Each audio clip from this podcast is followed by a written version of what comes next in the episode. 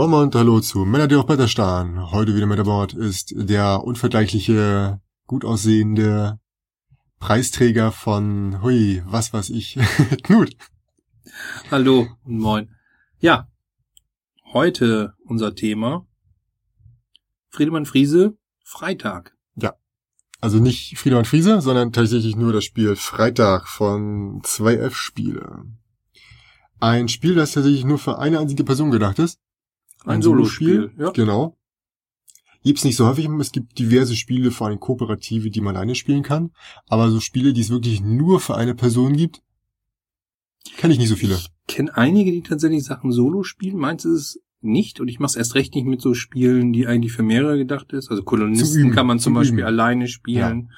Robinson Crusoe könnte man alleine spielen. Es gibt ja. einige andere auch, die das sogar vorsehen, dass man es alleine spielen kann. Bisher hat es mich nicht so gereizt. Es war für mich nicht interessant genug. Anders als bei Freitag. Ja, muss ich da macht richtig Bock.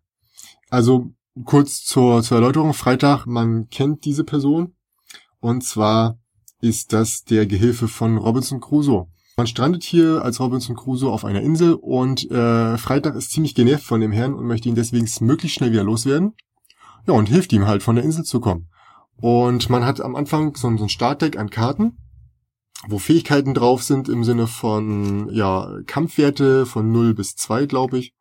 Und teilweise auch noch andere Fähigkeiten. Da gibt es auch jede Menge Unfähigkeiten. Genau, es gibt auch ein paar Unfähigkeiten und wie gesagt, am Anfang hat man nur oben Werte drauf von, von äh, minus, minus 1 bis 2. Und dann muss man sich Gefahren stellen. Und man selbst ist quasi Freitag und äh, hilft äh, genau, man selbst ist Freitag und hilft Robinson Crusoe gegen die Gefahren, die da so kommen, zu bestehen.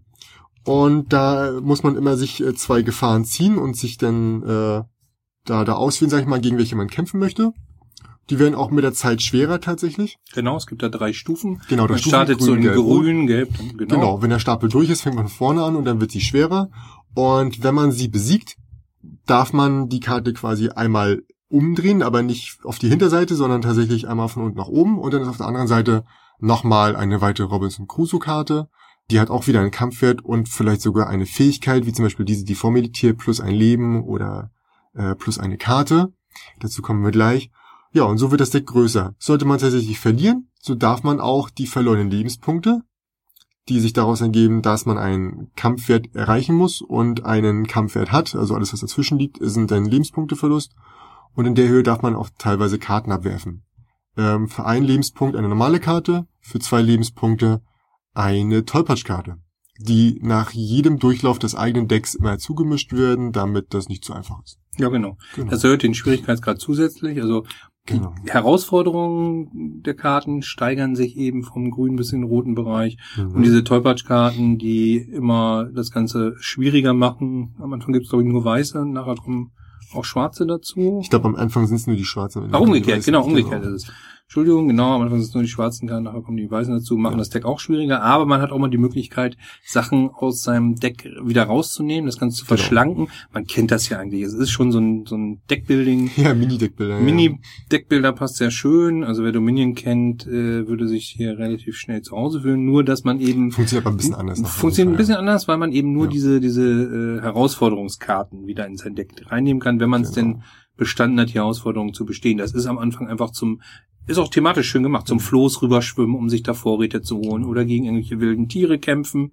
Hier ist tatsächlich auch Programm, dass man absichtlich vielleicht verliert, weil man jetzt gerade eine Karte gezogen hat, die nervig ist, so eine minus vier oder noch eine Anfangs minus eins oder eine null und möchte die nicht haben, verliert man einfach, gibt einen Lebenspunkt ab und ist somit auch vielleicht die Karte los. Richtig. Im Gegen, also es ist wirklich so, man muss auch in, im richtigen Moment einfach verlieren können. Ja. Macht gerade das Spiel aus. Man, man kann nicht einfach jeden Kampf gewinnen und manchmal macht es auch gar keinen Sinn, den Kampf zu gewinnen. Mhm. Und es ist dann wirklich von Vorteil zu sagen, ich gebe lieber mal einen Lebenspunkt ab, aber dafür bin ich auch wieder die Karte los. Ja. ja. Genau. Also grundsätzlich läuft es so ab, man arbeitet den Stapel durch, muss sich immer entscheiden, welche der zwei gerade gezogenen Herausforderungen man bestehen möchte. Und dann muss man Karten ziehen, wie sie drauf stehen. Also ist noch so eine kleine Karte unten, äh, so ein kleines Symbol unten, auf der eine Zahl ist. Hier zum Beispiel drei. Ich darf drei Karten ziehen. Und dann kann man zum Beispiel Fähigkeiten auf seinen eigenen Karten nutzen, um vielleicht noch eine Karte zu ziehen, um noch ein Leben zu holen. Und ansonsten, wenn man dann noch nicht zufrieden ist oder noch nicht gewonnen hat, kann man noch für jeweils einen Lebenspunkt, den man abgibt, weitere Karten ziehen. Also ja. immer ein Lebenspunkt, eine weitere Karte, ein Lebenspunkt, weitere Karte. Oder auch, wenn dann da wieder Fähigkeiten drauf sind, darf man die auch wieder einsetzen. Ja, da kann man auch wieder, und was da so Deckbuilding-mäßig ja, ist, dass genau. man da so eine Maschinerie in Gang setzen kann, genau. die das Ganze dann sehr vereinfacht. Ist auch so ein bisschen äh, glücksabhängig natürlich. Man weiß nicht, was kommt. Es könnte schlimmer werden, es könnte besser werden. Und die Schwierigkeit am Anfang ist halt zu wissen, okay, was macht diese Fähigkeit? Na klar, plus ein Karten plus ein Leben ist jetzt einfacher. Dann gibt's aber einmal zerstören oder einmal verdoppeln. Was genau zerstöre ich, was genau verdoppel ich, ist, ist relevant. Ja. Und das Ganze wieder dient dazu, sich vorzubereiten, nämlich auf den letzten, auf die letzte Herausforderung, das sind nämlich Piratenkarten. Ja, das ist so ein Endkampf, ja. der dann ganz zum Schluss kommt, der nochmal, je nachdem, welche Piratenkarte man da zieht, nochmal eine ganz besondere Herausforderung ist. Es kann sehr, sehr unterschiedlich ausfallen. Auch hier ist, ist der Glücksfaktor hoch. Das kann von relativ leicht gehen bis äh, fast kaum zu schaffen, muss man schon sagen. Also gibt's, äh, wenn man nicht gut vorbereitet ist, gibt's da einige Karten, äh, wo ich denke, da braucht man gar nicht erst anfangen. Ja, ich sag mal so, es, es gibt welche, gehen. die sind, die sind schwerer definitiv, aber es ist jetzt nicht von total leicht bis halt schwer, sondern es gibt auch welche mit hohen Werten. Die sind natürlich schwerer, aber sie geben auch andere ja, sie haben das Option, versucht, also die, ja, die, ne, sie haben das versucht auszugleichen. Hohe genau. Punkte, die man da schaffen muss, bedeutet nicht automatisch, dass es eine schwierige Karte ist, aber es gibt schon sehr schwierige Karten, finde ich, trotz allem. Also nicht, nicht ja. jetzt punkteabhängig, aber einfach von der Herausforderung, der man sich ja. da stellen muss. Ich glaube, man darf sich die sogar vorher angucken. Hier zum Beispiel eine, gegen die restlichen Gefahrenkarten Gemeinsamkeiten. Ne? Da ist natürlich so, wenn man das weiß, dass das so ist, ja. kann man sich vorbereiten und versuchen, möglichst viele Gefahrenkarten loszuwerden, sonst wird es am Ende tatsächlich wirklich schwierig.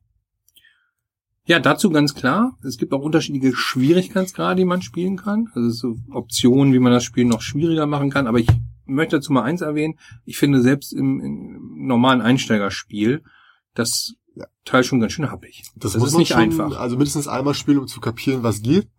Äh, weil man am Anfang vielleicht noch nicht so geneigt ist, Sachen abzuwerfen oder wie man das vielleicht ab, abwirft. Und ich habe ja auch schon ein paar Sachen gespielt, häufig vergessen es einzutragen.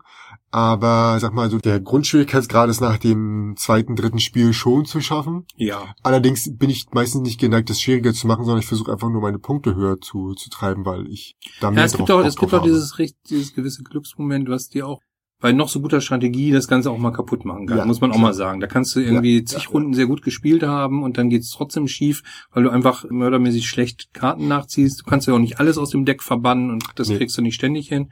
Da kannst du auch mal daneben gehen. Insgesamt spielt man aber auch so kurzweilig kurz. Ich finde es jedenfalls ja. sehr kurzweilig, dass es auch nicht schlimm ist, wenn man da mal verliert, weil da schließt sich dann gleich nochmal eine Partie. Ja, die erste an, ne? Runde dauert logischerweise immer ein bisschen länger. Angegeben sind hier 25 Minuten. Ich guck, habe selten leider auf die Uhr geguckt, aber ich habe nicht das Gefühl, dass ich es glaub, tatsächlich in einer halben Stunde, dreiviertel Stunde. Ja, ich glaube eher was zwischen 30 und 45. Ja. Also die erste Runde definitiv wahrscheinlich eher die 45. Richtig. Ansonsten würde ich sagen, ja, mindestens eine halbe Stunde, ne? Ansonsten Ausstattung quadratisch praktisch gut, ne, um mal ja. zu klauen.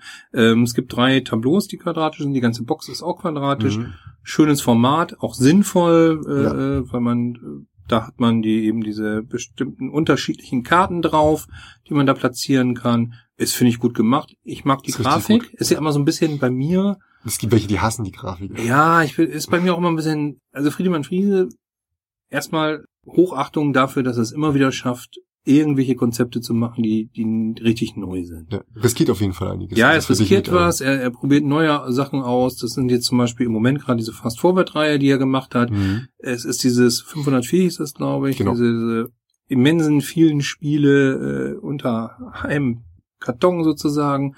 Ähm, jetzt ein Solospiel, auch andere Sachen sind immer ein bisschen schräg. Im Moment bringen, glaube ich, Hunter Kron gerade diese Neuausgabe raus von, äh, von diesen Feten und. Äh, Fiese Freunde, fette Feten.